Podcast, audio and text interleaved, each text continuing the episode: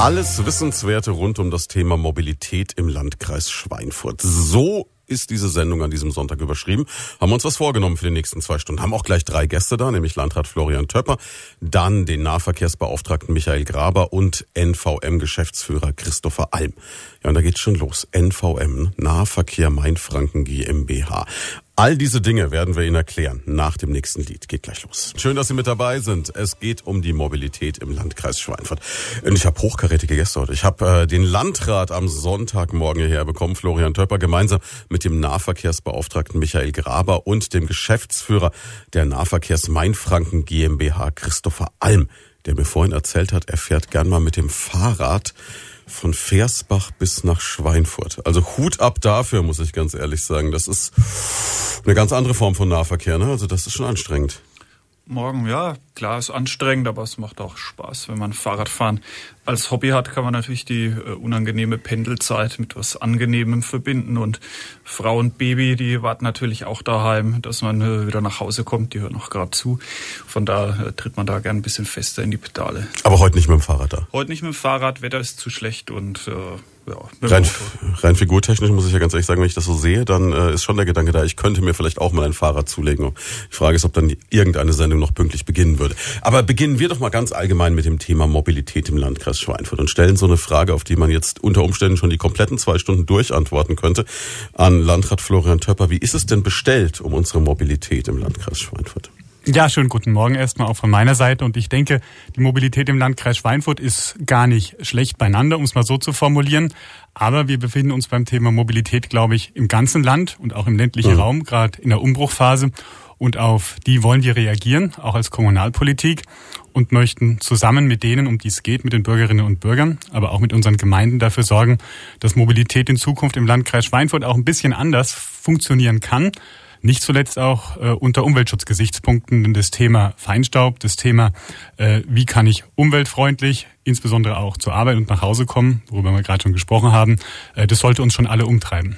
Zweifellos, das kenne ich ja von mir selber. Ne? Gut, ich arbeite jetzt auch zu seltsamen Zeiten, aber nichtsdestotrotz, ich sitze halt in der Regel allein, auch noch in dem Dieselkombi, ne? also alles falsch gemacht, was man falsch machen kann, und fahre hin und her. Aber wie kriegt man die Leute jetzt aus den normalen Autos, wo sie halt ihr Radio anhaben, ihren Kaffee trinken können und die Füße ausstrecken können, ein bisschen in den öffentlichen Personennahverkehr? Also ich glaube, wichtig ist, dass man nicht mit dem erhobenen Zeigefinger daherkommt, weil jeder will sich individuell sein Leben gestalten. Dazu gehört eben auch frei darüber zu entscheiden, äh, wie man sich von A nach B bewirkt, bewegt. Aber äh, ich glaube, wir müssen einerseits deutlicher machen, welche Alternativen es jetzt schon gibt. Und neben dem Fahrrad ist es auch ein ganz ordentliches Netz an Regional- und auch Stadtbussen. Auch die Schiene hat im Landkreis Schweinfurt in der Vergangenheit ein bisschen Verstärkung erfahren durch zwei relativ neue äh, Bahnhaltepunkte. Ähm, und dann geht es darum, Bereitschaft äh, zu generieren bei den Menschen, sich eben auch mal zu überlegen, Mensch, wäre das nicht eine Alternative, zumindest äh, an bestimmten Tagen mir auch das Parkplatz suchen zu sparen. Und ich weiß da auch, wovon ich rede. Das Thema ähm, Parkgelegenheit für Mitarbeiterinnen und Mitarbeiter ist natürlich bei uns im Landratsamt auch ein wichtiges. Ich war letzte Woche da und äh, für einen Vorabgesprächstermin, ich habe auch so ein bisschen gekämpft zugegebenermaßen. Man kriegt nicht immer unbedingt gleich da einen Parkplatz. Ist ja auch nur verständlich, ganz logisch. Und ähm, als Würzburger kenne ich das Problem auch, wenn man beschließt, Samstagnachmittag in Würzburg mal bummeln zu gehen, falls man die Verlegenheit kommt, dann ist schon die Überlegung da, fahre ich mit einem Auto in diese Stadt. Also das wird nicht mehr so einfach und das wird auch immer schwieriger. So ist es. Und da werben wir eben dafür, einerseits die aktuellen Angebote, die schon da sind, besser zu nutzen. Da gehört auch ein bisschen Imagepflege dazu. Ja. Ähm, und da wollen wir auch neue Angebote aufstellen und die sollen sich am Bedarf der Menschen orientieren. Das heißt, wir wollen nicht am grünen Tisch planen, sondern sind im intensiven Austausch, insbesondere unser Nahverkehrsbeauftragter, der Herr Graber, ähm, mit denen, die es angeht, und das sind unsere Bürgerinnen und Bürger. Das war jetzt quasi unser Stichwort, mal rüber zu schwenken zum Herrn Graber, der ähm, ja, so ein bisschen der Herr natürlich auch über die, über die Fahrpläne und alles andere ist. Und ähm, ich denke, Sie sind natürlich in der Situation, jeder will von Ihnen, dass der Bus genau zu der Zeit, wo er losfahren möchte, vor seiner Haustür stoppt. Aber das ist schwierig zu realisieren, kann ich mir vorstellen. Ja, guten Morgen auch von mir. Ja, ist extrem schwierig zu realisieren und ähm, das ist äh, als System auch relativ komplex, das Ganze. Das heißt also, die Linien aufeinander so abzustimmen, dass Menschen dann da sind, wo sie auch zu einer gewissen Zeit hin müssen. Das betrifft vor allen Dingen unsere Schülerinnen und Schüler, die ja zu ähm, Schulbeginn immer in der mhm. Schule sein müssen und die ja tatsächlich auch auf den ÖPNV angewiesen sind. Es betrifft die Pendler, die ähm, zu unseren, zu unseren Lasten immer individueller mit ihren Arbeitszeiten werden. Gleitzeit ist was, wo Sie sagen, hätte es nicht gebraucht. Gleitzeit macht es natürlich nicht einfacher, ähm, aber äh, was die Organisation angeht, aber äh, es ist alles äh, handelbar. Ähm, und deswegen, ja, müssen wir halt erstmal planen. Das heißt, jetzt momentan ist es so, haben wir die Situation, dass alle äh, Unternehmen im Landkreis Schweinfurt eigenwirtschaftliche Unternehmen sind. Das muss man erklären. Eigenwirtschaftlichkeit bedeutet, der Landkreis tritt nicht als Auftraggeber der Unternehmen auf, mhm. sondern die Unternehmen haben lediglich eine Konzession und richten sich nach dem hinsichtlich ihrer Fahrpläne, die sie selbst gestalten im Übrigen, ähm, was in unserem Nahverkehrsplan steht und die richten sich natürlich auch nach dem, was sie mit dem Nahverkehrsbeauftragten absprechen. Das ähm, bedeutet aber natürlich auch, dass sie nur einen gewissen Einfluss darauf haben, wie das dann im Detail ganz konkret abläuft. Ne?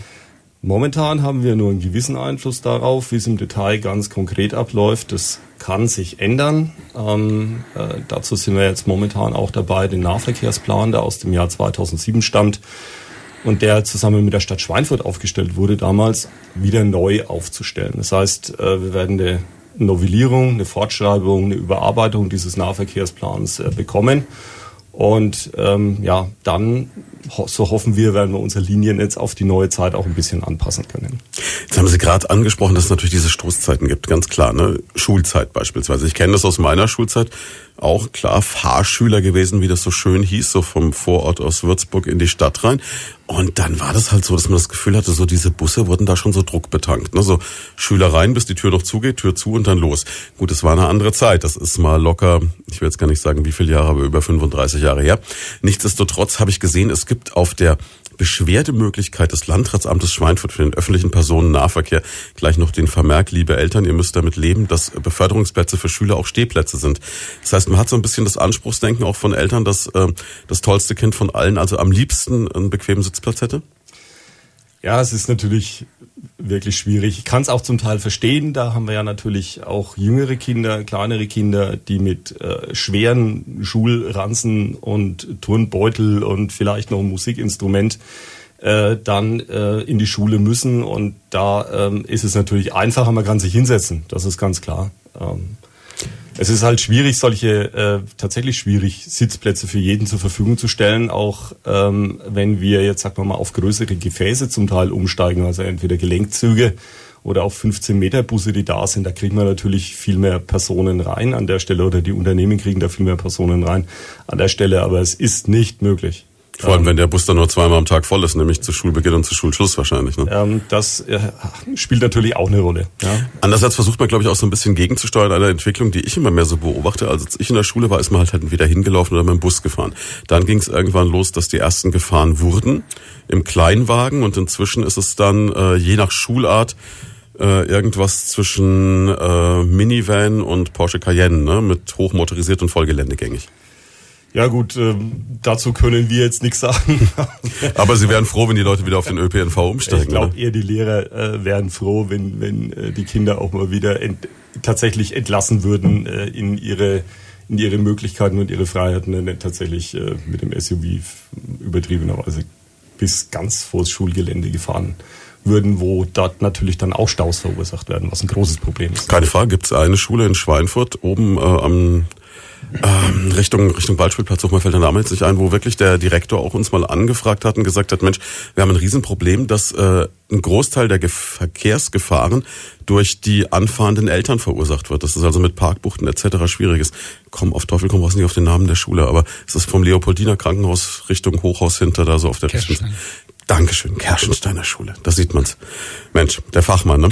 Ist klar. Na, genau die haben diese Schwierigkeiten nämlich. Und das ist dann schon verrückt, wenn die Eltern äh, zum Teil des Problems werden. Aber es geht natürlich jetzt nicht um Helikoptereltern heute hier, sondern es geht um den Perso öffentlichen Personennahverkehr. Und Herr Töpper, ich kann mir auch wiederum vorstellen, was vielen gar nicht klar ist, das ist jetzt nichts, womit sie unendlich viel Geld verdienen als Landkreis, sondern das ist eigentlich eher ein Service für die Bürger, der fast noch Geld kostet. Das ist, glaube ich, vielen gar nicht so klar. So ist es. Sobald wir in den, der Herr Graber hat es ja gerade erläutert, gemeinnützigen Bereich, gemeinwirtschaftlichen Bereich einsteigen, das heißt, äh, dass der Staat, die öffentliche Hand, auch der Landkreis in dem Fall subventioniert, dann ist es so gesehen ein Drauflegegeschäft. Aber mhm. ich denke trotzdem, dass es wichtig ist, hier auch deutlich zu machen, dass wir auf allen politischen Ebenen der gerade ein Umdenken haben. Wir wissen, dass gerade in den Ballungszentren, in den überhitzten, äh, schon auch von Seiten des Freistaates sehr viel Geld in die Hand genommen wird für den Nahverkehr. Und ich bin froh, dass die neue Staatsregierung sehr deutlich gemacht hat, dass das auch für den ländlichen Raum gelten soll. Mhm. Dann kommen wir später auch beim Thema äh, Verkehrsverbund nochmal dazu, weil es schon ein entscheidendes Attraktivitätsmoment ist, ob man in den Dörfern angebunden ist oder nicht. Und das sage ich auch nochmal, wir werden nicht jede Taktung, die sich der Einzelne, die Einzelne wünscht, verwirklichen können. Aber klar muss sein, es muss auch abseits des Schülerverkehrs Angebote geben, mhm. Um dann äh, vielleicht mal in zentrale Orte, wenn es dann doch sein muss, kommen zu können.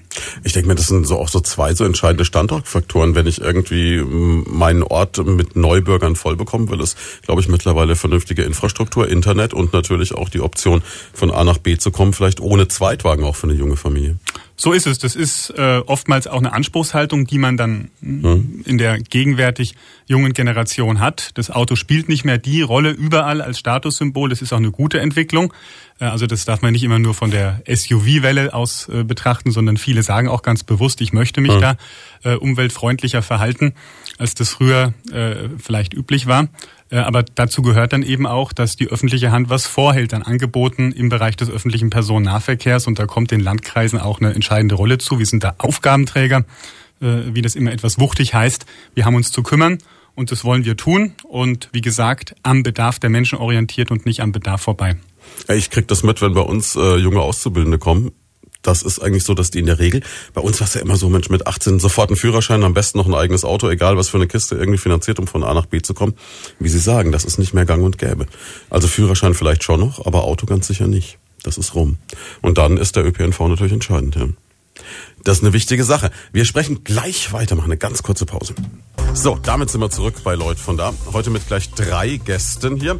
Landrat Florian Töpper, Nahverkehrsbeauftragter Michael Graber und NVM-Geschäftsführer Christopher Alm sind bei uns. Und wir sprechen jetzt mal über das neue Mobilitätskonzept, das kommen soll für den Landkreis Schweinfurt. Herr Töpper, da haben sich was vorgenommen, ne? Vier Phasen. Das Ganze dauert auch schon eine Weile, ist mhm. aber auch schon ein bisschen am Laufen und hat so ein bisschen das Schlagwort Umdenken hat Vorfahrt. Wieso braucht man denn überhaupt ein Mobilitätskonzept? Ja, und wir haben es ganz bewusst unter diese Überschrift Umdenken hat mhm. Vorfahrt gestellt, äh, weil, wie gesagt, das Thema Mobilität gerade ein bedeutendes ist, auch für den ländlichen Raum ganz besonders. Mhm. Äh, und wir zusehen wollen, dass wir hier neue Angebote erreichen, die an den äh, Bedürfnissen der Menschen orientiert sind. Und insofern äh, haben wir uns tatsächlich dieses etwas wuchtige Programm auch gegeben, äh, um am Ende dann auch deutliche Verbesserungen zu erreichen. Und ich sage es gerne nochmal, das hat durchaus ökologische Komponenten, mhm. aber es geht auch darum, den ländlichen Raum wettbewerbsfähig zu halten bei der Thematik, wie ist mein Dorf, vielleicht nur mit 100 Einwohnern, in Zukunft angebunden an ein attraktives Liniennetz. Ja, und Herr Graber, Sie sind derjenige, der so ein bisschen im Zugzwang ist. Sie müssen das ganze Ding dann wuppen, ne? so könnte man sagen. Ja, wir haben angefangen ähm, schon 2016 mit unseren Vorüberlegungen zum Thema Mobilitätskonzept. Ähm, einfach mal zur Erklärung, was, was ist dieses Mobilitätskonzept? Also für uns war wichtig, einen, uns einen Überblick zu verschaffen darüber, was wir denn schon haben. Deswegen auch die erste Phase des Mobilitätskonzeptes, das war äh, die Analyse des Ist-Zustandes. Mhm. Äh, das heißt, was ist vorhanden in der Region? Ähm, diese, diesen Ist-Zustand haben wir dann ähm, verschnitten mit der zweiten Phase dieses Mobilitätskonzeptes, wo wir nämlich umfassende Beteiligungen gemacht haben. Also wir haben sogenannte Experteninterviews gemacht. Da waren die äh, Verkehrsunternehmen die ersten, die wir äh, interviewt haben, die Bürgermeister und Bürgermeisterinnen. Entschuldigung, umgekehrt ist natürlich die Reihenfolge Bürgermeisterinnen und Bürgermeister. Ähm, äh, alle gesellschaftlichen Akteure, die in der einen oder anderen Weise etwas mit diesem Thema Mobilität zu tun haben, haben wir befragt und natürlich nicht zuletzt die Bürger. Da haben wir in den vier gemeindlichen Allianzen haben wir Workshops gemacht, haben Bürgerinnen und Bürger dazu eingeladen, uns äh, ihre Mobilitätsbedürfnisse zu schildern. Wir haben nicht so sehr die Wünsche abgefragt, denn wenn ich jemanden frage, was er sich wünscht, dann neigt er doch eher dazu, sage ich mal, Dinge etwas zu überzeichnen, sondern haben dann hätte ich gern mal einen persönlichen Bus vor der Haustür, der dann fährt, wenn ich vor die Schwelle trete. Ja, eher an der Nachbarhaustür, weil vor meiner eigenen Haustür. Nervt ja ein bisschen. Okay, ja, das stimmt. Ja, da haben Sie natürlich recht. Ja. Ähm, von daher ist es so, dass wir uns eher auf diese Bedürfnisse fokussiert mhm. haben, die die äh, Menschen haben bei uns in der Region und ja, aus diesem Ist- und aus diesem Soll-Zustand zusammen. Kann ich mir vorstellen, haben Sie doch eine irrsinnige Datenmenge. Also Sie haben dann wahrscheinlich Fahrgäste gezählt. Sie haben geguckt, wie sind die Strecken, wie sind die Taktungen, wie sind die Zeiten. Was sagt der, was sagt der, was sagt der, was brauchen wir wirklich? Ja. Wie sieht's für die Zukunft aus? Jetzt müssen Sie doch ein Büro voller Ordner oder einen, einen riesigen Rechner voller Daten haben und jetzt? Ja, wir haben ein Dokumentenmanagementsystem, das heißt, wir brauchen nicht so viel Platz, aber äh, Sie haben natürlich okay. recht. Ähm, wir haben sehr viele Daten erhoben aus äh, den einzelnen Regionen unseres Landkreises. Und ja, diese Daten dann in dieser dritten Phase, in dieser Konzeptionsphase zu verarbeiten, in der wir jetzt äh, momentan aktuell auch ein bisschen stecken, mhm. Ist natürlich auch eine große Aufgabe. Nichts und niemanden zu vergessen, ähm, die Dinge zu versuchen, unter einen Hut zu bekommen, ähm, was fast schlechterdings äh, unmöglich ist, ähm, wenn man dann das Ganze auch noch sinnvoll ähm, von den Zeiten erhalten will und vor allen Dingen von der wirtschaftlichen Komponente, die das Ganze ja natürlich auch hat, ähm, ist, ist schon keine ganz leichte Angelegenheit. Das heißt, es ist zwar ein Draufleggeschäft, wie der Herr Landrat ja schon gesagt hat, aber nichtsdestotrotz müssen Sie halt auch gucken, dass es trotzdem auch irgendwie darstellbar bleibt wirtschaftlich. So ist es. Also wir können jetzt den Kreisgremien, die ja letztendlich darüber zu entscheiden haben, äh, keine, keine vollkommene Utopie vorliegen. Das würde einfach nicht funktionieren, sondern äh, es muss natürlich Chancen haben, sage ich mal, sich auf die Dauer auch äh, mit einem geringeren Defizit äh, zu tragen. Also am Anfang werden wir sicherlich äh, Defizite haben, weil die Menschen bei uns ja auch ein Stück weit entwöhnt sind, was mhm. das Busfahren angeht, also jenseits des Schülerverkehrs äh, sind in manchen Gegenden, ich betone in manchen Gegenden, nicht in allen Gegenden, äh, die Angebote dann doch eher rudimentär nur vorhanden. Das wollen wir ja ändern, um auch ein Stück weit Gleichwertigkeit der Lebensverhältnisse herzustellen. Aber gleichwohl muss man den Menschen natürlich wieder an die öffentliche Mobilität heranführen. Und das ist, äh, wird die Aufgabe sein, um dann letztendlich die Defizite, die dabei entstehen, auch durch Tarifeinnahmen auszugleichen. Bedeutet das, man könnte so laienhaft sagen, ähm, je weiter man von der großen Stadt Schweinfurt oder großen Zentren wegkommt, desto seltener wird Bus gefahren? So ist es, weil auch dort natürlich das Angebot umso mhm. seltener vorhanden ist. Also das heißt, äh, es ist ja immer ein Kreislauf nach unten. Ähm, weniger Menschen fahren Bus, dann wird das Angebot reduziert, dann fahren natürlich noch weniger Menschen Bus, dann wird das Angebot weiter reduziert. Das ist ein Kreislauf, den wir in den letzten Jahren einfach beobachten konnten und dem wir natürlich jetzt versuchen, ein Stück weit entgegenzuwirken mit diesem neuen Ansatz eben, äh, der in unserem Mobilitätskonzept zum Ausdruck kommt, nämlich weniger Linien, die dafür aber öfter fahren. Das ist dann auch ein bisschen wieder der ökologische Gedanke auch, Herr Töpper, wo Sie sagen, Mensch, Sie wollen die Leute zwar natürlich nicht erziehen oder keinen erhobenen Zeigefinger, wie Sie vorhin gesagt haben, präsentieren, aber Sie wollen natürlich schon das Angebot geben, zu sagen, Mensch, lasst euer Auto stehen und nutzt unser Bussystem, dann können wir es vielleicht auch weiter ausbauen, weil dann es mehr Leute nutzen. Und gleichzeitig ist es natürlich wesentlich vernünftiger umwelttechnisch. So ist es. Und da geht es dann tatsächlich um Außenwirkung, um die Frage, welches Image hat der öffentliche Personennahverkehr. Und da ist gegenwärtig was im Umbruch und wir, wir müssen dafür sorgen, der Herr Graber hat es gesagt, Gleichwertigkeit der Lebensverhältnisse, äh, dass sich das eben nicht auf die Zentren beschränkt, sondern dass das insgesamt so wahrgenommen wird. Und da glaube ich, dass auch viele Menschen bereit sind, diese Alternative nicht nur zu sehen, sondern sie auch wahrzunehmen. Gleichzeitig müssen sie wahrscheinlich ein Stück weit ein dickes Fell haben, weil sie natürlich auch in der Situation sind. Wir haben es auch gerade schon gehört, man kann nicht wünscht dir was spielen. Das heißt, sie werden in gewissen Teilen Menschen ihre persönlichen Wünsche, die nicht unbedingt Bedürfnisse sein müssen, nicht unbedingt realisieren können. So ist es. Das ist äh, an vielen Stellen auch im Politikerleben so. Im Zweifel äh, läuft es auf einen Kompromiss heraus. Aber ich denke trotzdem, die Rahmenbedingungen zurzeit, nicht zuletzt auch aufgrund der Fördermöglichkeiten seitens des Freistaats, sind gut.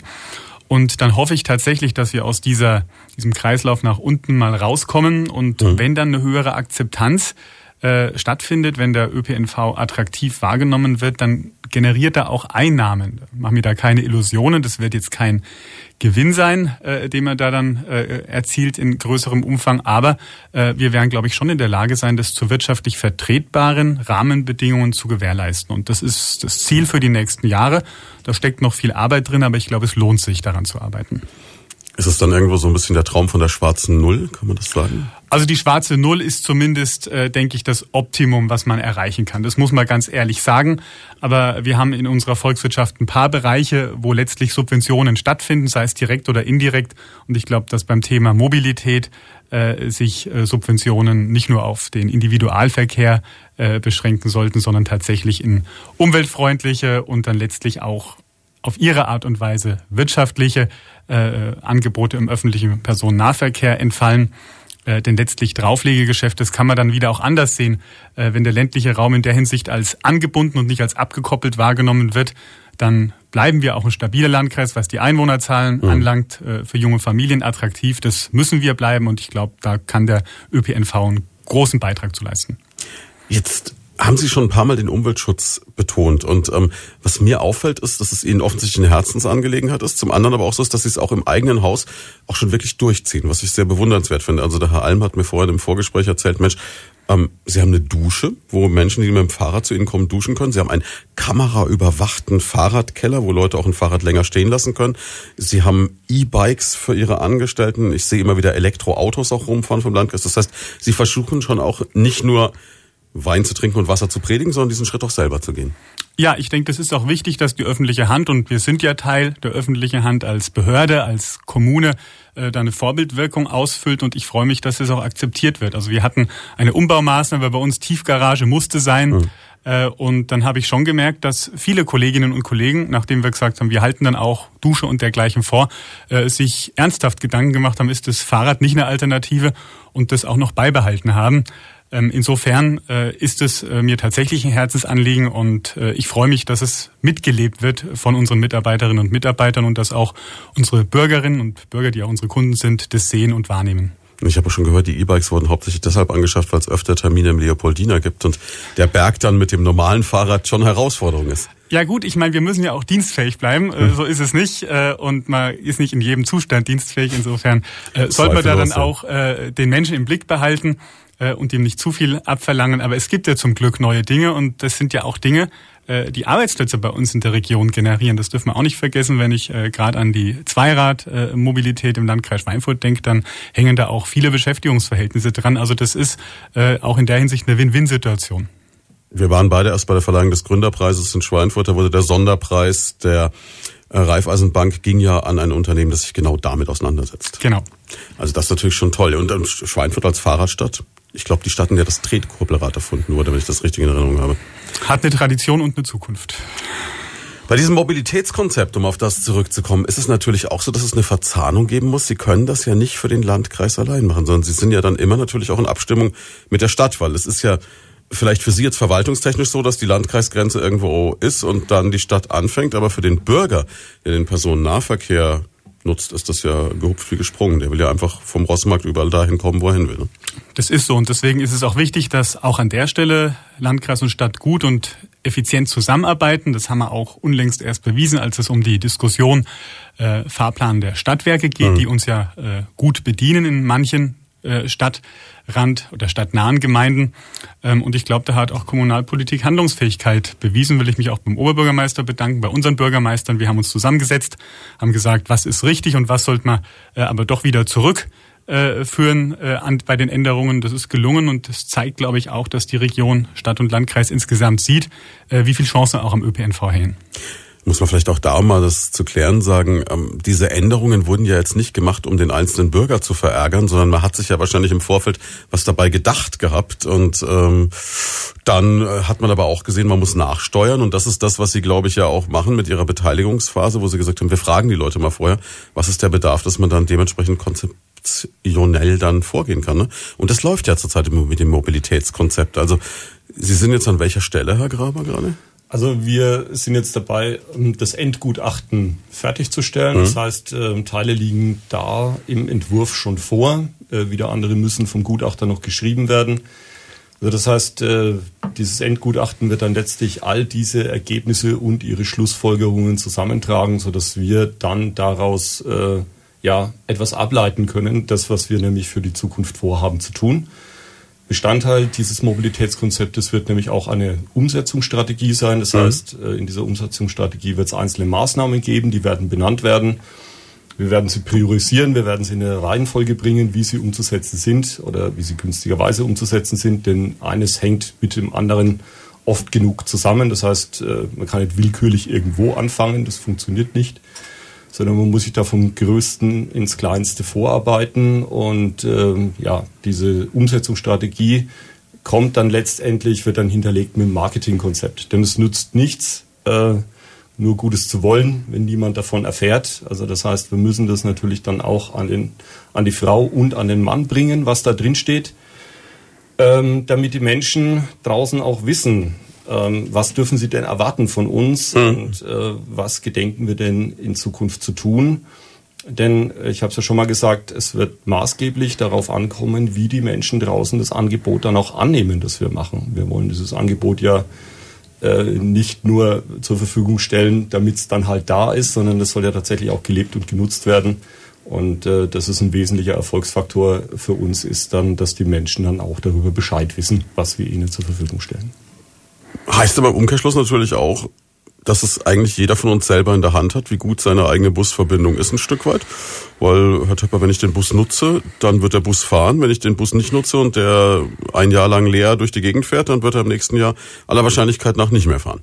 Ja, jetzt komme ich nochmal mit diesem Schlagwort äh, von den Geisterbussen, die kann niemand wollen. Hm. Äh, das ist für mich auch kein ÖPNV, sondern das ist auch ökologisch falsch äh, wenn leere Busse durch die Gegend gondeln. Und insofern haben Sie recht. Es geht um Akzeptanz von Angeboten, die beworben werden müssen, aber die dann letztlich auch genutzt werden müssen. Und äh, ich hoffe, dass unsere Bürgerinnen und Bürger dann auch sehen, dass wir uns an ihren, wie es der Herr Graber gesagt hat, Bedürfnissen, nicht nur Wünschen, orientieren und dass wir dann was vorhalten, was dann hoffentlich auch äh, angenommen wird. Insofern hat's jeder, um auf Ihre Frage zurückzukommen, tatsächlich ein Stück weit in der Hand. Und natürlich muss so ein Konzept jetzt auch wieder nicht nur für den Landkreis gedacht werden, sondern ich denke auch für ganz Mainfranken wahrscheinlich. Das ist dann auch so eine Situation, wo man dann dasteht und sagt, okay, das Ganze muss dann auch wieder in einem größeren Kontext alles zusammenpassen. Ja, und da bin ich ausgesprochen froh, dass wir ein ganzes Stück weitergekommen sind in diesem Bereich. Einerseits, äh, weil wir auch in dieser Hinsicht, wie gesagt, sehr gut mit der Stadt zusammenarbeiten. Das war eine Grundvoraussetzung, mhm. um dafür zu sorgen, dass wir den Nahverkehrsverbund Mainfranken äh, zu dem machen, was er sein muss. Tatsächlich ein Verbund für ganz Mainfranken.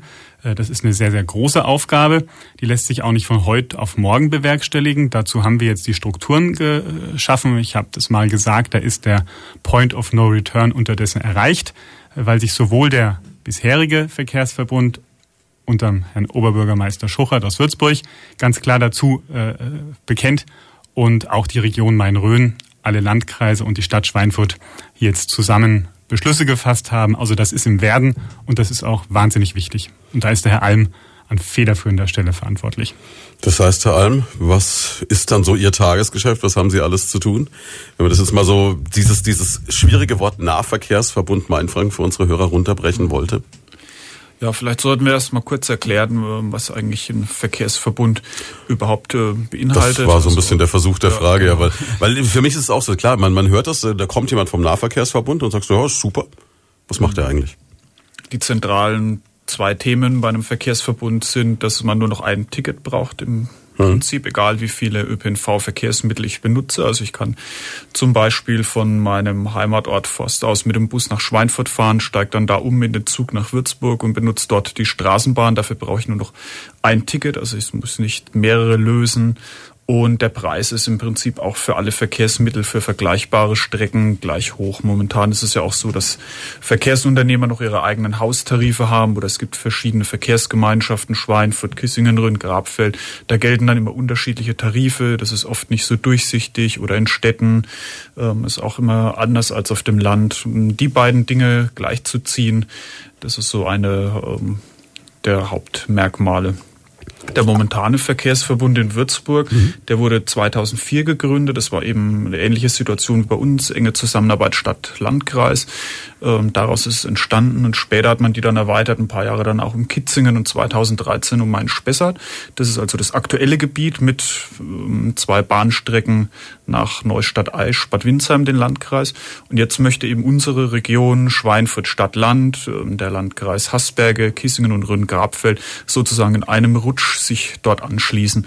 Das heißt, ähm, wenn ich mir dann ein Ticket kaufe, ähm, sagen wir mit entsprechender Reichweite, das hört ja dann irgendwo preislich immer auf, wenn ich mich in diesem Verkehrsverbund bewege, dann kann ich mich frei auf diesem Gebiet bewegen. Der Würzburger Landrat Nuss zitiert immer gerne das Beispiel von Tauber-Reddersheim, also dem äh, ganzen südlichen Ende vom Landkreis Würzburg bis nach Kreuz, bis zum Kreuzberg mit äh, einem Ticket. Das klingt natürlich attraktiv. Ist natürlich äh, attraktiv, gerade für die weiteren Strecken, die auch oft mit der Bahn zurückgelegt werden. Allerdings darf man auch nicht vergessen, dass immer ein kleinerer Haken mit dabei ist. Ähm, in diesen Verkehrsverbünden oder vor allem in dem Würzburger Verkehrsverbund wird dann auch die Bahncard zumindest für den Nahverkehr nicht mehr gelten. Wenn ich aus dem Gebiet rausfahre, gilt die weiterhin. In dem Gebiet nicht, aber dafür versucht man natürlich immer tarifliche Angebote zu schaffen, die äquivalent sind. Also es gibt da ein Sechser-Ticket, das ist ähnlich rabattiert wie die Bahncard 25.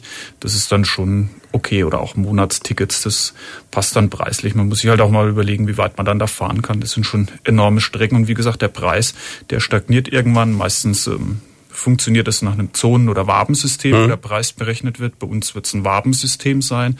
Das heißt, da müssen wir auch noch ähm, im Landkreis Schweinfurt Arbeit machen. Wir haben ja noch kein Wabensystem. Aber da wird dann der Preis irgendwann immer abgeschnitten, zum Beispiel bei nehmen wir zum exemplarisch zwölf Waben, dann kann ich zwölf Waben mit weit fahren. Das ist schon eine Menge. Würzburg-Schweinfurt würde ich jetzt aus dem Bauch raus mal sagen, sind wahrscheinlich so zehn Waben. Ähm, da kann ich mich dann frei bewegen und auch wirklich umsteigen. Also das ist auch nicht. Jetzt wird so der ein oder andere da draußen wahrscheinlich gerade über das Wort Waben stolpern und ist dann wieder beim Thema Volksbegehren Artenvielfalt ja. oder so. Ja. Ähm, vielleicht kann man das ganz kurz, das ist quasi wie, wenn man sich das vorstellt, wie wenn man jetzt so verschiedene Ringe um das Zentrum des Landkreises oder der Stadt legen würde und dann je weiter es rausgeht, desto, dann gibt es eine Zone 1, 2, 3 oder eine Wabe 1, 2, 3. Mhm. Ist es so ungefähr? So ungefähr, das, was Sie beschrieben haben, jetzt das klassische Zonensystem. Habe ich es genau falsch rum gemacht? Ja. Ähm, beschreibt. Ja, aber das Wabensystem ist äh, relativ ähnlich. Das schaut äh, optisch aus wie eine Bienenwabe. Ähm, dem ist ein bestimmter Kilometerdurchmesser, sagen wir mal grob geschätzt, hinterlegt, ähm, so dass die Waben jetzt auch nicht willkürlich gewählt sind, sondern die sollen auch einen gewissen geografischen Wert mhm. wiedergeben. Und in diese Waben werden dann eben Ordner zugeordnet. Und wenn mhm. ich von einer Wabe in die nächste fahre, dann kann ich eben mir leicht ausrechnen, wie viele Waben ich bezahlen muss. Und es gibt auch ähm, meistens Wabenrechner online, wenn ich mir da nicht sicher bin und kann es noch nicht an so einem Plan auszählen, dann gebe ich es eben online ein, zum Beispiel Würzburg, Schweinfurt, dann spuckt er mir das aus, wie viele Waben das sind und was das kostet. Und das ist jetzt ein System, von dem Sie sagen, es ist besser als zum Beispiel, ich kenne jetzt auch aus Frankreich ein System, wenn man in Paris ist, da kaufst du ein Ticket mhm. und dann steigst du in die Metro, in den Bus oder in den Zug, egal was. Und sobald du wieder aussteigst, und dieses äh, Verkehrssystem verlässt, musst du ein neues Ticket lösen. Da gibt's also keine Waben, da geht's, glaube ich, nach Benutzung von Verkehrsmitteln. Und Sie sagen jetzt aber fairer ist es eigentlich, wenn es darum geht, wie, welche Strecke legt der Einzelne zurück ein bisschen.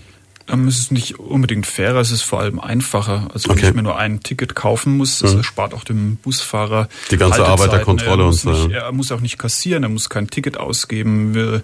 Wenn man öfter mal mit dem Bus fährt, sieht man dann auch, dass äh, die Schlange vielleicht vorne dran ist. Fünf Leute bezahlen mhm. irgendwas oder möchten jetzt gerne ein Sechser-Ticket kaufen oder vielleicht nur im schlimmsten Fall eine Monatskarte am Anfang vom Monat. Dann hantiert der Busfahrer mit seinem Portemonnaie rum. Das ist ja auch alles Fahrzeit, die natürlich ähm, unnütz verbraucht wird. Und Fahrzeit ist auch beim ÖPNV wichtig. Es gibt nur eine bestimmte Akzeptanz von Fahrzeiten. Also wenn der ÖPNV, sagen wir mal, 50 Prozent länger braucht als der Individualverkehr, dann ist es noch im Rahmen, wo der Bürger sagt, okay, das kann ich verschmerzen, da fahre ich mit. Wird aber irgendwann diese Fahrtdauer zu lange ausgedehnt, dann, dann steigt das Auto wieder zurück. Ja, genau. Und solche Maßnahmen versuchen natürlich auch die Fahrtdauer zu reduzieren. Und wie gesagt, das ist wesentlich einfacher für den Kunden. Ich muss mich da nicht darum kümmern, was äh, muss ich jetzt für ein Ticket lösen, mhm. um im Bus von Schweinfurt nach Geldersheim zu fahren. Wo muss ich das lösen? Kann ich das im Bus machen? Muss ich das an einem Automat machen? Was kostet das? Habe ich vielleicht ähm, jetzt nicht dreimal Kleingeld für ein mhm. Ticket dabei und einen Schein nimmt der Automat gar nicht. So kaufe ich mir ein Ticket und kann da umsteigen. Das ist ähm, im Prinzip einfach nur die Reduzierung von einem Hemmnis. Ist eigentlich perfekt, ja. Was ist das Fernziel, dass wir es irgendwann wie alles auf dem Handy haben oder so? Ähm, das ist natürlich ein elektronisches Ticket, das ist ein Fernziel, das auch die bayerische Staatsregierung ausgesprochen hat. Wir haben ja auch schon in Schweinfurt äh, ein elektronisches Ticket, jetzt kein Handy-Ticket, aber in Form von einer Scheckkarte. Das funktioniert ja auch nach Rücksprache mit den Stadtwerken sehr gut. Das ist jetzt neu eingeführt worden, ja, wir hatten einen Bericht 2017 im August, ja, also jetzt eineinhalb Jahre die das Anlaufzeit. Ist schon wieder so lange her, das ist Wahnsinn. Ja, ja aber es funktioniert äh, sehr gut mhm. und Handyticket ist natürlich äh, immer ein Thema, das in einem Atemzug damit genannt wird. Es sind halt zwei Systeme, wo man jetzt nicht sagen kann, welches ist besser oder schlechter. Also Würzburg prüft gerade zumindest für das Gebiet von Stadt- und Landkreis ein Handyticket einzuführen. Mhm. Das ist halt ein bisschen unterschiedliche Voraussetzungen. Die haben schon eine M-App für, ihre, für ihren Verkehrsverbund. Da kann man natürlich so ein Handyticket auch leichter draufsetzen. Ja, das Ziel ist natürlich, dass man sowas irgendwann in der Endstufe mal Bayern oder deutschlandweit hat. Aber bis dahin ist noch ein langer Weg. Man muss erstmal gucken, dass man die Verkehrsverbünde, die einzelnen, die es gibt in Bayern, ähm, innerhalb dieser Verkehrsverbünde, sagen wir, auf dasselbe Level bringen, dass da keine Insellösung gibt und jeder ein anderes System macht. Und dann muss man das peu à peu umsetzen. Und das wird schon alleine eine schwierige Aufgabe, wenn man sieht, dass wir eine zweistellige Anzahl ungefähr von Verkehrsverbünden in Bayern haben. Schauen Sie dann manchmal neidisch auf ein Land wie Luxemburg, das einfach mal sagt, ach komm, wir machen das Ganze einfach kostenlos für alle, machen uns überhaupt keinen Kopf mehr. Nur wenn der erste Klasse fahren willst, kostet es überhaupt noch was. Hm, ja, interessant sind solche Modelle natürlich. Ja. Wird immer in einem Atemzug auch genannt mit dem 365-Euro-Ticket, das ja die Stadt Wien hm. vor ein paar Jahren mal eingeführt hat. Ähm, interessant ist es schon, aber ich glaube, bei uns ist es einfach auch nicht machbar. Und äh, man muss auch ehrlich sagen, man bekommt ja auch eine Gegenleistung, wenn man fährt, oder zumindest Zweifellos, ein gewisser Preis, äh, der dafür aufgerufen wird, ist auch in Ordnung. Also wenn wir die BRD auf die Größe von Luxemburg schrumpfen würden, könnte man ja, uns vielleicht leisten. Ja, mal drüber nachreden. Ne? Ja, klingt nicht so reizvoll. Wir machen noch eine ganz kurze Unterbrechung und danach hören Sie ein Lied, das hat sich der Herr Alm extra gewünscht. Ne? Ketka im Taxi Wein. Das ist schöner als im Bus, sagt man, aber auch teurer. Ich stelle immer wieder fest, es geht sehr schnell, so eine Sendung bei uns. In fünf Minuten ist die erste Stunde schon rum weniger schnell geht's, wenn man ein neues Mobilitätskonzept erarbeitet, ne? Herr Graber. Und das ist jetzt wirklich etwas, was, wo, was man vielleicht auch mal erklären muss. Ich glaube, es ist jetzt schon mal angerissen worden für die Menschen da draußen, wenn man sagt, okay, was haben Sie nicht schon alles gemacht? Jetzt sind Sie in der Konzeptionsphase und dann kommt die Umsetzungsphase, die im Moment noch in Planung ist. Aber diese Umsetzungsphase ist eigentlich auch nur ein weiterer Step. Merken werden es die Menschen dann eigentlich erst in einem weiteren Schritt, oder? merken werden es die Menschen erst noch einen weiteren Schritt, denn äh, dieses Mobilitätskonzept ist eigentlich nur eine Entwurfsplanung. Mhm. Also es, äh, sie setzen uns dazu in, der, in die Lage überhaupt mal zu wissen, was wir dann im Detail ausplanen wollen. Und dieses im Detail ausplanen, das passiert dann im sogenannten Nahverkehrsplan. Und der ist zum ersten Mal auch rechtlich geregelt. Ein Mobilitätskonzept gibt's rechtlich nicht, mhm. existiert nicht der Nahverkehrsplan existiert und dort äh, schreibt äh, der Aufgabenträger, also die kreisfreie Stadt oder der Landkreis fest, was er für die ausreichende Verkehrsbedienung erachtet für seine Bevölkerung. Da ist äh, der Aufgabenträger relativ frei. Gibt es auch keine rechtlichen Regelungen, was da drin zu stehen hat, außer dem Thema Barrierefreiheit. Mhm. Das muss äh, sich im Nahverkehrsplan wiederfinden ab 1.1.2022. Also Barrierefreiheit äh, bedeutet, diskriminierungsfreier Zugang von Menschen mit Mobilitätseinschränkungen, sensorischen Einschränkungen oder mit Sprich mit dem Rollator, mit dem genau. Rollstuhl oder auch mit einer geistigen Behinderung beispielsweise. Oder auch mit einer geistigen Behinderung. Auch die müssen wir dazu in die Lage versetzen, den äh, ÖPNV zu nutzen, was äh, ganz schwierig ist, ganz schwierig. Das kann ich mir vorstellen, weil die müssen ja einfach äh, dann auch die Le Gelegenheit haben, auf einem relativ simplen Niveau zu wissen, wie funktioniert das Ganze. Ja. ja. Beziehungsweise sie müssen ja eigentlich schon fast dann so eine Art Betreuung fast schon in gewisser Weise schon fast sicherstellen. wie das im Einzelnen ausgestaltet wird, da ähm, haben wir uns jetzt aktuell noch nicht damit beschäftigt und wollen uns da auch erstmal mit Experten mhm. auseinandersetzen, die dazu ähm, sicherlich äh, intelligente Lösungen dann auch schon entwickelt haben. Man merkt aber auch, da geht es bei diesem Mobilitätskonzept, entschuldigen Sie, wenn ich Sie unterbreche, ja. ähm, schon auch irgendwo darum, dass Sie nicht nur jetzt die Busfahrpläne anschauen, sondern Sie schauen das komplette Thema Bewegung, Mobilität der Bürger an. Genau, wir schauen das komplette Thema Mobilität an. Äh, wir nehmen uns da den sogenannten Modal Split vor, das heißt also den Wechsel mhm. äh, der Menschen zwischen einzelnen Verkehrsträgern. Das kann äh, der Bus sein, das kann das Fahrrad sein, das kann Carsharing sein, kann Bikesharing sein. All diese Dinge werden die Zukunft sein. Es wird jetzt nicht nur der Bus dann fahren, sondern äh, mit dem Bus hat man oft äh, das Problem der sogenannten letzten Meile. Das heißt, mhm. wie überbrücke ich dann, äh, wenn ich dann an meiner Zielhaltestelle bin, die ist ja nicht vor meinem Zielort in der Regel, sondern äh, etwas weiter weg davon. Wie überbrücke ich das dann? Da ist natürlich fußläufig ein Thema, da kann aber auch zum Beispiel äh, Bikesharing ein Thema sein, all diese Dinge. Ja, ich sehe es zum Heimatort meiner Eltern in Kürnach im Landkreis Würzburg ist es zum Beispiel so, dass jetzt viele Supermärkte halt auch so an den Ortsrand gezogen sind und da gibt es dann jetzt einen Bürgerbus, der fährt, glaube ich, zwei, dreimal die Woche und bringt die Leute quasi von der Ortsmitte zum Supermarkt und wieder zurück. Ist jetzt für Menschen eines gewissen Alters durchaus eine Erleichterung. Das ist mit Sicherheit eine Erleichterung, diese Bürgerbusse. Die haben wir auch zumindest mit erwähnt. Äh, das ist ja, sind ja äh, oft Dinge, die auf gemeindlicher Ebene eben äh, organisiert werden. Und da äh, wollen wir auch nicht eingreifen, weil äh, was die Gemeinde auf gemeindlicher Ebene organisiert hat, in der Regel Hand und Fuß und ist an ihre Bedürfnisse angepasst. Insofern äh, werden wir da auch äh, mit unserem Mobilitätskonzept nicht dazwischenfunken. Das tun wir nicht.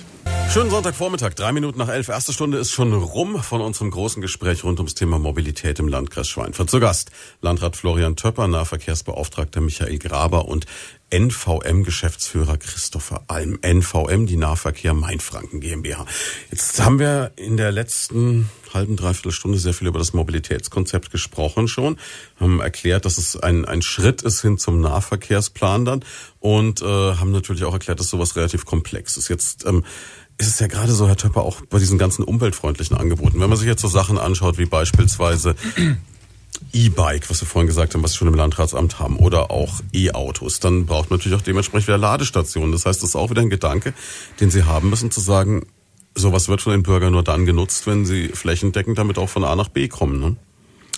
So ist es und ähm, da haben wir in den letzten Jahren viel Bewegung erlebt, auch bei uns im Landkreis Schweinfurt. Ich kann mich noch erinnern, als es darum ging, ob wir Ladevorrichtungen für E-Fahrzeuge bei uns vom Landratsamt äh, platzieren, war die Diskussion noch wesentlich länger als mhm. im vergangenen Jahr, als es dann darum ging, äh, hier ein gewisses Netz zur Verfügung zu stellen an den kreiseigenen Einrichtungen, die ja auch äh, weit verstreut über den Landkreis liegen. Äh, da sind wir gerade dabei, äh, diese Lademöglichkeiten zu schaffen. Und da, wo sie schon am Netz sind, da werden die auch genutzt.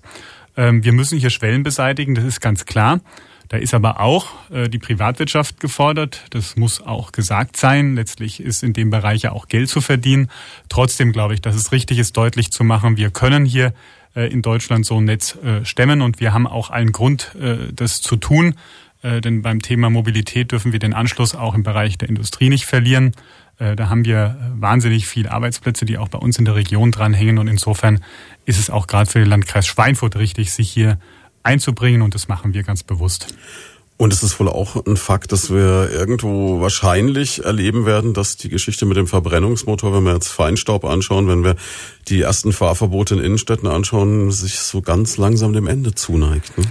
Da eine Prognose zu wagen ist äh, mutig, ja, ist mutig und da könnte man sicher noch Stunden drüber diskutieren. Wichtig ist, wir sehen natürlich auch die Arbeitsplätze, die am äh, Verbrennungsmotor hängen und trotzdem äh, wissen wir um die Endlichkeit von Ressourcen und um die Bedeutung einer sauberen Umwelt und deswegen äh, glaube ich, dass es wichtig ist, hier sich nicht irgendwo nur äh, reagierend zu bewegen, sondern aktiv zu sein dazu gehört für mich eben auch, ein Netz im Landkreis aufzubauen, auch äh, mit öffentlichen Mitteln, soweit es vertretbar ist. Und das erstreckt sich um nochmal auf die Zweiräder zu kommen, auch auf unsere Radwege, mhm. wo wir dafür sorgen wollen, dass alles, was mit Zweirad-E-Mobilität äh, zusammenhängt, die besten Voraussetzungen findet. Und das müssen dann natürlich auch Lademöglichkeiten sein, die über den Tag hinaus äh, aktuell bleiben. Da gibt's ja auch die verschiedensten Modelle der vergangenen Jahre. Da ist es ganz gut, äh, noch ein bisschen zugewartet zu haben. Aber jetzt sind wir da auf dem Weg, äh, auch was auszustatten. Und wir hoffen, dass auch der Tourismus da ein bisschen mitzieht, äh, die Hotellerie, äh, die Gastronomie. Denn das ist natürlich auch ein großes Plus, wenn man dann letztlich äh, sein E-Bike, sein Pedelec anschließen kann, äh, während man ein bisschen was genießt. Absolut tolle Sache. Also ich weiß, äh, es gibt äh, viele Leute, die auch so in Pension sind, das wahnsinnig nutzen. Also ehemaliger Polizeisprecher unter Frankens, Karl-Heinz Schmidt, wird Ihnen ein Begriff sein. Wohl bekannt. Ein riesen E-Bike-Fan, hat sich so ein Ding gekauft, äh, macht damit die komplette Region Main-Rhön unsicher und der hat sich dann einen zweiten Akku gekauft und tauscht die immer gegeneinander aus und macht also, soweit ich will jetzt im Karl-Heinz nicht Unrecht tun, ich glaube so irgendwo so die 200 Kilometer Touren am Tag unter Umständen. Für den ist das natürlich ein gefundenes Fressen, wenn er irgendwann sagen kann, ich gehe in den netten Gasthof XY und draußen lade so lange mein E-Bike, während ich drin mein Schäufele und mein Kellerbier lade, so ungefähr. Ne? Genau. Das wäre der Traum. So ist es und da wollen wir natürlich im Wettbewerb bestehen. Wir haben einiges zu bieten und ich freue mich natürlich, dass sich diese Mobilität so entwickelt, wie sie es tut, dass das dann auch noch in äh, höheren Altersklassen, um es mal so mhm. zu formulieren, möglich ist, sich äh, weit fortzubewegen. Ich denke, das ist eine schöne Entwicklung. Äh, nicht alles war früher besser. Sind Sie dann auch bisschen froh manchmal, dass jetzt so mancher Kelch an Ihnen vorbeigeht. Also jetzt Stichwort Würzburg. Der Herr Schuchert ist vorhin schon genannt worden als Oberbürgermeister von Würzburg, der sich jetzt mit einem möglichen Dieselfahrverbot äh, befassen muss, sagen wir es so. Ich möchte jetzt gar nicht rumärgern, aber äh, sicherlich, dass es seine Schwierigkeiten mit hat, dass uns sowas in der Region Main-Rhön bisher wohl äh, nicht drohen dürfte. Ja, jeder hat seine Herausforderungen. Die eines Landrats sind andere als die eines Oberbürgermeisters, aber wir müssen halt die Zusammenhänge sehen. Und da äh, gibt es die verschiedensten Verflechtungen und das ist nicht immer äh, negativ gemeint Verflechtung, sondern wir leben als Region ja gerade auch von dem Austausch zwischen städtischem und ländlichem Raum. Äh, und insofern hoffe ich da wie dort, dass wir gute Lösungen finden und dass das Ganze auch äh, wertschätzend im Umgang miteinander passiert. Und sicherlich, das Thema Fahrverbote ist jetzt nichts, was einen Landrat äh, nicht schlafen lässt, aber wir haben dafür unsere Herausforderung und die besteht insbesondere darin, äh, unsere kleinen Ortschaften angebunden zu halten und auf demselben Level zu halten, den es braucht, äh, eben auch im ländlichen Raum, um wettbewerbsfähig zu bleiben. Und äh, wie gesagt, Telearbeit und dergleichen mehr, äh, da haben wir nichts an Konzession zu machen. Äh, wir brauchen den besten Level in jederlei Hinsicht, äh, beispielsweise auch beim Thema Mobilfunk. Und da haben wir als ländlich Verantwortliche natürlich auch unsere Aufgaben, abseits der Dieselfahrverbote. Ja, ich, träume auch immer noch die ganze Zeit davon, dass ich irgendwann mal von Schweinfurt nach Würzburg fahre und durchgängig ein Handyempfang habe, sogar in Werneck. Das wäre also was, also hier, wenn, wenn die Frau mit den Flugtaxis das hört, das wäre eine coole Nummer. Aber ähm, ganz andere Geschichte, beziehungsweise wir bleiben eigentlich bei der gleichen Sache. Sie haben in Ihre Ankündigung dieses Gesprächs heute reingeschrieben, warum lassen sich manche Verbesserungen bei Buslinien nicht von heute auf morgen realisieren? Ich denke, einen Teil der Antwort haben wir jetzt bekommen.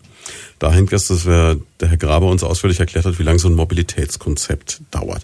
Aber jetzt werden Sie wahrscheinlich die Situation kennen, dass ein Bürger auf Sie zuläuft und sagt, Mensch, können wir das nicht ändern? Geht das nicht so auf dem berühmten kleinen Dienstweg. Geht nicht, ne?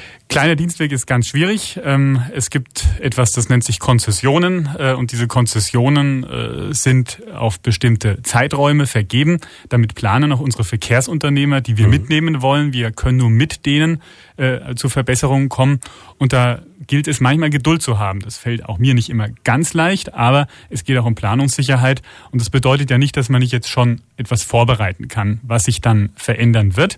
Ähm, aber das muss mit denen geschehen, die gegenwärtig äh, die Linien haben. Und vielleicht äh, kann der Herr Graber da noch ein bisschen was zu den Zeiträumen genau sagen. Aber wichtig ist mir, wir lassen diese Zeit jetzt nicht einfach ins Land gehen, die bestimmte Angebote eben noch warten müssen, äh, sondern befassen uns mit dem, was die tatsächlichen Bedürfnisse unserer Bürgerinnen und Bürger dann künftig auch sein werden. Also das heißt, Sie haben das berühmte offene Ohr, aber Sie können nicht alles sofort dann auch realisieren. So ist es. Herr Grabe, Sie haben es vorhin schon angeschnitten mit den Konzessionen. Es kam schon beim Thema Mobilitätskonzept zu kurz, dass es die gibt. Vielleicht, wenn wir noch mal ganz am Anfang anfangen, dass, dass die Leute das wirklich auch nachvollziehen können. Was, was ist das, diese Konzession? Wo, was bedeutet das? Also eine Konzession ist ein, ja, ein ausschließliches Recht, das ein Unternehmer bekommt. Und zwar mhm. bekommt er das ausschließliche Recht, nicht von uns, sondern von der Regierung von Unterfranken, die ist da Genehmigungsbehörde auf einer Linie den Busverkehr zu fahren. Mhm. Das heißt, da darf kein anderer mehr fahren, da darf nur noch er fahren. Also das, was wir als den klassischen Linienverkehr kennen, ist im Wege von so einer Genehmigung, von so einer Konzession von der Regierung erlaubt. Und äh, der Unternehmer, der Herr Landrat hat schon gesagt, gewinnt dadurch auch Planungssicherheit. Der muss ja investieren, er muss Busse Klar, der muss einen Bus kaufen und so, das macht er ja nicht, wenn er nicht weiß, ich habe das jetzt nur genau. drei Monate. Ja. ja ähm, deswegen laufen diese Konzessionen relativ lang. Sie laufen zehn Jahre. Das ist so das, die, die Regel. Man kann sowas auch kürzer laufen lassen, äh, wie wir es jetzt äh, in der Fortschreibung unseres Nahverkehrsplans geregelt haben. Äh, damit wir in die Lage kommen, 2024 äh, zum ersten Mal unser Liniennetz tatsächlich auch neu zu ordnen. Wir wollen ja von 23 Linien, die wir derzeit haben, da sind sehr kleine Linien dabei mhm. mit sehr wenigen Fahrten, runtergehen auf bis zu 13 Linien, ähm, die dann aber in einem Taktverkehr fahren, entweder in einem Stunden- oder in einem Zwei-Stunden-Takt fahren. Und äh, das können wir nicht, solange diese Konzessionen laufen, weil dagegen kann der Unternehmer dann könnte der Unternehmer dann auch dagegen vorgehen. Ist ja auch äh, verständlich. Der, der hat jetzt einfach von Ihnen gesagt bekommen oder vertraglich zugesichert bekommen, bis 2024 fährst du zu dieser Schule zweimal am Tag und zu dieser Schule und zu dem Kindergarten und sonst was und ähm, hat daraufhin jetzt einen Bus gekauft, hat vielleicht Fahrer eingestellt, hat Personal eingestellt, hat seine Bushalle vergrößert, was auch immer. Ja. Und wenn Sie dem jetzt sagen, haha, Pech gehabt, wir hören fünf Jahre vorher auf, dann kann dem das sogar das Genick brechen unter Dann Umständen. kann ihm das Genick brechen, das kann unter Umständen existenzbedrohend sein. Und das wollen wir nicht, weil äh, der Landrat hat es gesagt. Äh, Unternehmer sind ja auch immer Leute, die Arbeitsplätze zur Verfügung Mhm, zweifellos, Das ja. tun sie in der Region. Also insofern äh, werden wir in, können wir nicht hier in irgendeiner Weise so eingreifen, dass wir unter Umständen Unternehmen eben in ihrer Existenz gefährden. Das wollen wir auch nicht.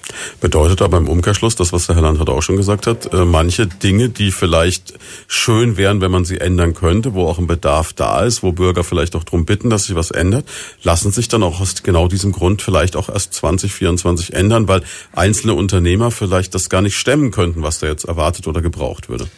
Genau, so ist es. Also ähm, ich bin bis 2024 oder überhaupt sind wir sehr auf Kommunikation mit Verkehrsunternehmern äh, angewiesen. Das heißt, wir haben da eine partnerschaftliche Zusammenarbeit, die wir auch erhalten wollen.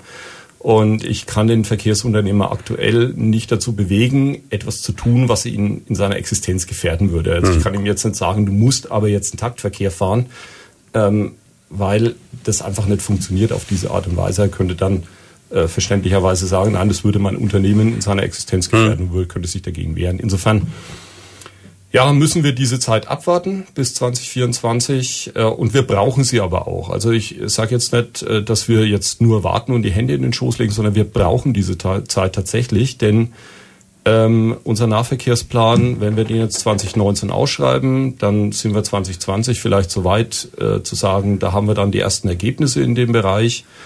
Und dann äh, 2021, 2022 müssen wir die Ausschreibungen vorbereiten und sogenannte Vorabankündigungen mit den Details will ich da jetzt niemanden belästigen. Aber es zieht sich, sagen wir es so. relativ kompliziert und das ist rela dauert relativ lang. Insofern äh, ist die Zeit bis 2024 auch schon konkret mit Aufgaben ausgefüllt. Und was für die Bürger relativ lang ist, ist für uns eine relativ kurze Zeit. Was man vielleicht an dieser Stelle aber auch mal festhalten muss, das klingt jetzt vielleicht ein bisschen so für den Laien, als würde man jetzt den schwarzen Peter diesen Unternehmern zustimmen und sagen, die sind jetzt im Endeffekt dran schuld, dass manches nicht läuft. Ich denke, Herr Landau, das mal auch klarstellen wird sicherlich an dieser Stelle, ist, dass die in der Regel einen richtig tollen Job auch machen. Ne? Ja, und ich habe es ja schon gesagt, es sind Partner für uns, wichtige Partner, äh, die auch Arbeitsplätze schaffen und die letztlich auch am Puls der Zeit sind. Das muss man auch äh, sagen. Die wollen ihre Unternehmen oftmals auch für die nächste Generation zukunftsfähig halten. Und insofern ist es tatsächlich ein wichtiger Austausch auf Augenhöhe, den wir hier betreiben. Und wir werden natürlich versuchen, das, was abseits der konzessionellen Fragen möglich ist, auch schon vorzuziehen an Verbesserungen, wenn sie sich dann konkret rechtfertigen lassen. Äh, Da kann ich aber äh, noch nichts im Einzelnen heute sagen, aber nur den Herrn Graber bestätigen, in dem was er gesagt hat. Wir legen hier nicht die Hände in den Schoß, sondern wir schauen, dass wir alles, was an aktuellen Entwicklungen im allseitigen Interesse jetzt schon äh, absehbar ist, äh, vorwegnehmen, da wo es geht. Und im Übrigen dann sehr, sehr stark äh, in diese neue Phase spätestens ab 2024 einsteigen. Und nochmal, Schwarze Peter-Spiel, das äh, bringt keinem was. Ähm, wir haben jetzt schon die Chance, dem ÖPNV hier äh, ein neues Image zu verleihen. Und ich glaube, was mir heute äh, noch wichtig wäre anzubringen, jede Bürgerin, jeder Bürger, äh, der sich überlegt, jetzt schon umzusteigen, zumindest punktuell, gibt ein klares Signal dafür ab, dass er einen starken ÖPNV in der Region haben will. Und dann sind wir wieder beim Punkt, wir haben es alle ein bisschen selbst in der Hand. Zweifellos. Und was mir auch aufgefallen ist, sie sind doch sehr transparent in dem, was sie da tun. Also wenn man auf die Homepage ihres Landratsamtes geht, da findet man also jede Menge Informationen. Und es gibt ja auch die Möglichkeit, dass sie schon sagen, wenn mal was schief läuft, dann gebt uns Bescheid. Also es gibt da eine Riesenabteilung mit Möglichkeiten, sich zu äußern, eine Beschwerde auch, wenn sie denn berechtigt ist, anzubringen. Also sie hören schon auch wirklich zu und versuchen auch alles, was nett passt, dann auch abzustellen, logischerweise. Wir sind wie immer auf Rückmeldungen angewiesen und es ist auch das Recht unserer Bürgerinnen und Bürger, sich da an uns zu wenden. Äh, Und wir schauen dann auch äh, zu, dass wir schnell Abhilfe schaffen. Das ist unser Job, das ist unsere Aufgabe und das ist auch der Anspruch, den ich an meine Mitarbeiterinnen und Mitarbeiter habe. Wenn wir jetzt gehört haben, 2024 laufen diese Konzessionen aus, dann wird man das auf wohl weniger Unternehmen zusammenschrumpfen in gewisser Weise, so klang es jetzt ein bisschen. Ich korrigiere, weniger Linien. Weniger Linien, um Gottes Willen, das war mein Fehler. Ja. Jetzt, jetzt hat der ein oder andere Unternehmer da draußen den Kaffee fallen lassen. Ja. Das war, war mein Fehler, Entschuldigung. Weniger Linien zusammenschrumpfen auf 13 etwa. Ähm, bis wann kann man dann davon ausgehen, dass das alles neu geordnet ist? Gibt's da so ein, so ein, so ein Jahr, was man sich vormerken kann. Ist es dann 2024? 2024. 2024. Also können wir sagen, fünf Jahre, jetzt noch Entwicklungszeit und dann genau. ja. tut's einen Schlag. Und, und ja, ist es dann für Sie so, dass Sie dann von einem Tag auf den anderen den Schalter umlegen und sagen, zack, jetzt. Das muss das Ziel sein, ja. Das stelle ich mir wahnsinnig schwierig vor. Das äh, haben wir auch Respekt davor, vor der Angelegenheit. Also das, wie, wie viele Leute sind da jetzt mit befasst? Also ich habe jetzt gut, ich habe jetzt die drei heute hier sitzen, aber wie, was hängt da dran? Ja, ähm, es wurde durch den Herrn Landrat im Jahr 2016 ein neuer Arbeitsbereich gegründet, der heißt Mobilität und Energie. Ich habe die Ehre, diesem Arbeitsbereich äh, vorzustehen.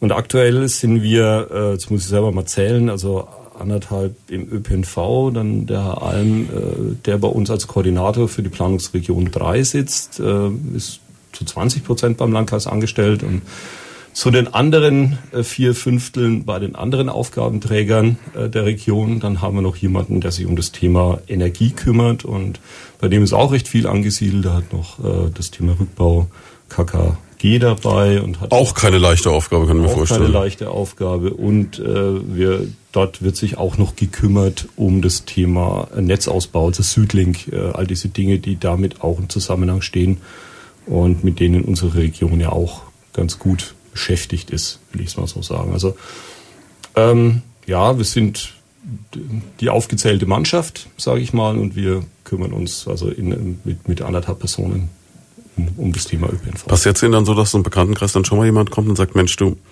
wenn du da zuständig bist, könntest du nicht eine Buslinie von da nach da noch ja, vielleicht Natürlich auch abends, gerade abends in der Kneipe passiert es dann, dass man dann sagt, oh Mensch, da, jetzt, da wäre doch noch, jetzt ne? Muss ich, jetzt muss ich mit dem Taxi fahren und äh, könnte da mit dem Bus fahren, ja.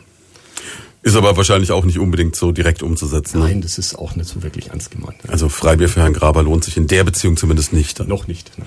Ach, das ist schade. Ne? Herr Alm, ist es jetzt aber trotz allem, wenn man so einen Verkehrsverbund organisiert, ich stelle es mir einerseits wahnsinnig schwierig vor, ich stelle es mir herausfordernd vor, aber ich glaube, es macht doch auch irgendwie Spaß, wenn man dann sieht, es läuft und es läuft so verzahnt. Und für den Laien ist vielleicht auch gar nicht unbedingt immer klar, wie, wie komplex das Ganze ist. Ich stelle es mir vor wie so eine, so eine ganz riesige Form von Modelleisenbahn. Ähm, komplex ist es in der Tat, ähm, sogar sehr komplex. Äh, Im Prinzip kann man da zwischen zwei Ebenen unterscheiden. Ich würde sagen, die eine Ebene ist die politische Ebene. Das mhm. war relativ einfach und es hat auch sehr viel Spaß gemacht, dass sich die vier Landräte und der Schweinfurter Oberbürgermeister sehr schnell einig waren, dass sie das haben wollten und auch als sehr sinnvoll erachten. Mhm. Und das noch, sage ich mal, bevor dem jetzigen Trend äh, hin äh, zu ÖPNV. Die Meinung im Landkreis besteht schon seit ein paar Jahren, dass man sagt, oder auch in der Stadt, überhaupt in der Region, dass man sagt, Verkehrsverbund ÖPNV ist äh, wichtig. So richtig aufgeploppt ist es jetzt, sagen wir, erst seit einem Jahr, wo dann auf einmal jeder auf dieser Modewelle mitschreitet. Und die zweite Ebene ist die Ebene der Verkehrsunternehmen. Das gilt es, ähnliche Probleme zu bewältigen, wie die, die der Herr Graber schon geschildert hat. Ich hatte ja vorhin mal erklärt, dass man jetzt nur noch ein Ticket kauft. Das heißt aber, in der Summe der Kasse fehlt ja dann noch irgendwo Geld, wenn ich nur noch ein Ticket kaufe, statt das klar, ja. drei früher ja. oder so. Aber von diesen drei Kann das eine ja nicht dreimal so teuer machen, ne? Das wäre ein bisschen schwierig. Genau, ja. Das soll ja auch für den Bürger ähm, reizvoll sein. Das heißt, ein möglichst attraktiver oder niedriger Preis ist dann natürlich auch ähm, oberste Priorität. Aber in der Summe der drei Verkehrsunternehmer fehlt natürlich Geld und ähm, das muss ich natürlich irgendwie ausgleichen. Da ist dann halt der Freistaat oder Stadt-Landkreis in der Pflicht. Aber das ist natürlich auch schwer herauszufinden, um welche Summen handelt es sich äh, bei diesen Verlusten überhaupt? Ich muss eine Verkehrserhebung durchführen, indem ich im Prinzip die Leute interviewe, wie ihr Fahrverhalten ist. Zum Beispiel, äh, jemand fährt mit dem Zug von Schweinfurt nach Würzburg, dann muss ich mir den in Würzburg schnappen und muss fragen, okay, was hast du jetzt vor? Gehst du zu Fuß irgendwo hin? Fährst du mit dem Bus? Fährst du mit der Straßenbahn? Sowas macht dann unabhängiger Gutachter und der kann dann berechnen, wie die Anteile an diesen Fahrschein aufgeteilt werden an ein Verkehrsunternehmen und wie viel im Prinzip dann im Nachhinein die Aufgabenträger dazu steuern müssen, so dass bei den Verkehrsunternehmen wieder die gleiche Menge Geld wie vorher in der Tasche ist.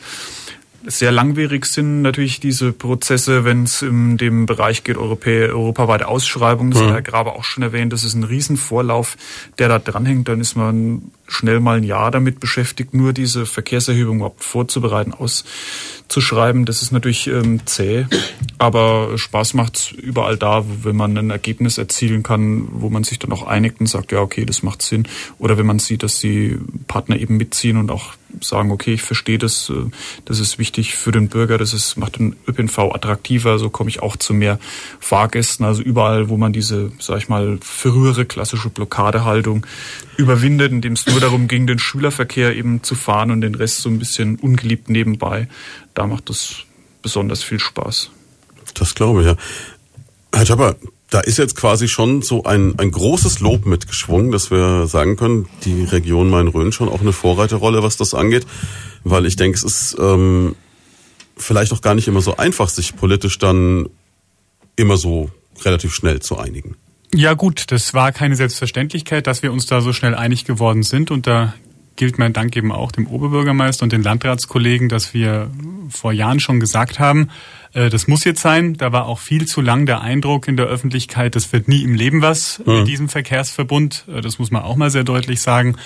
Ähm, und insofern waren wir uns schnell einig, haben dann auch die Strukturen geschaffen, haben auch, was wichtig ist, die richtigen Leute als Mitarbeiter dafür gefunden und haben auch die Gremienbeschlüsse bekommen, muss man auch sagen, äh, in allen Kommunalparlamenten, Kreistag, Stadtrat hat es seine Mehrheiten, seine deutlichen Mehrheiten, einstimmige, äh, soweit ich das erinnere, gefunden. Und das war eine frühzeitige, sehr wichtige Botschaft, dass das gewollt ist. Natürlich auch in Richtung derer, die wir brauchen. Das sind die Verkehrsunternehmen, Bus und auch Schiene, mhm. die ihre Interessen haben, die auch ihre berechtigten Interessen haben, aber die, die damit die Region jetzt völlig anders wahrnehmen als früher.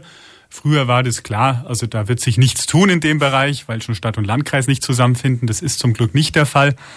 Äh, und das freut mich auch. Das ist ein Ansporn. Und auf dem Weg gehen wir jetzt weiter, ähm, um dafür zu sorgen, dass ÖPNV, egal ob auf Schiene oder Straße, eben auch verständlich daherkommt. Das muss ein einfaches, niedrigschwelliges Angebot sein und äh, darf die Leute nicht vor Fragen stellen, mit denen sie sich dann nicht vor Fragen stellen, mit denen sie sich dann gar nicht beschäftigen wollen und dann steigen sie eben doch ins Auto. So soll es eben nicht sein künftig. Ja klar, je, je simpler es ist, desto Airbags nutzen und wenn diese, diese Geschichte mit dem einen Ticket wirklich kommt, was ja ein Traum wäre, dann ist es ja sowas, wo ich sage, okay, dann ist es echt eine richtige Alternative. Ja. So ist es und da müssen wir auch bestimmte ähm, Fragen nicht mehr äh, unbeantwortet lassen, wie die zum Semesterticket, das mhm. immer noch was ist, äh, was im Raum ist, äh, das dann eben auch funktionieren muss zwischen den beiden Hochschulstandorten äh, Würzburg und Schweinfurt. Das kann auf die Art und Weise gelöst werden und das sehen wir auch als Kommunalpolitiker als lösbar an. Das heißt, wir freuen uns alle jetzt schon auf 2024, wo das dann hoffentlich alles dann an irgendeinem Spätestens. Stichtag dann umgelegt werden kann. Also das wird spannend, ja. Jetzt machen wir noch eine ganz kurze Pause, geht's gleich weiter. Auch keine, entdecken Sie was dann durchrufen 0800 35 35 100. Dankeschön. Halb zwölf ist es und wir haben noch einen großen Punkt, über den wir noch gar nicht gesprochen haben beim Thema Mobilität im Landkreis Schweinfurt. Zu Gast heute Landrat Florian Töpper, der Nahverkehrsbeauftragte Michael Graber und der Nahverkehr Mainfranken GmbH Geschäftsführer Christopher Alm. Und in der Ankündigung stand ein großes Wort, nämlich Steigerwaldbahn. Jetzt weiß ich von einer jungen Kollegin von uns, die, glaube ich, bei dieser Diskussion vergangene Woche, müsste vergangene oder vor zwei Wochen, glaube ich, schon fast gewesen sein, bei Ihnen war im Landratsamt, Herr Töpper, und die äh, voller Begeisterung, ich glaube bis halb elf oder so da gesessen war. Also es hat, es ist offensichtlich ein Thema, das die Menschen bewegt. Das ist ein Thema, das die Menschen bewegt und ich sage ganz offen, mich freut es auch, wie das Thema Mobilität die Menschen bewegt. Das haben wir auch bei unseren Mobilitätsworkshops in den Allianzen bemerkt und das ist auch bei der Steigerwaldbahn äh, wieder sehr spürbar. Und mir war dieser Termin, der noch kein Entscheidungstermin war, mhm. ein unheimlich wichtiger. Wir haben ganz viele Menschen zusammengebracht. Das ist erstmals passiert, obwohl die Kreisgremien schon öfter mal vor Jahren beschlossen haben zu diesem Thema, weil wir alle anhören wollten mit ihren Argumenten für und gegen diesen ganz speziellen Schienenstrang äh, in Richtung äh, südlicher Landkreis Schweinfurt.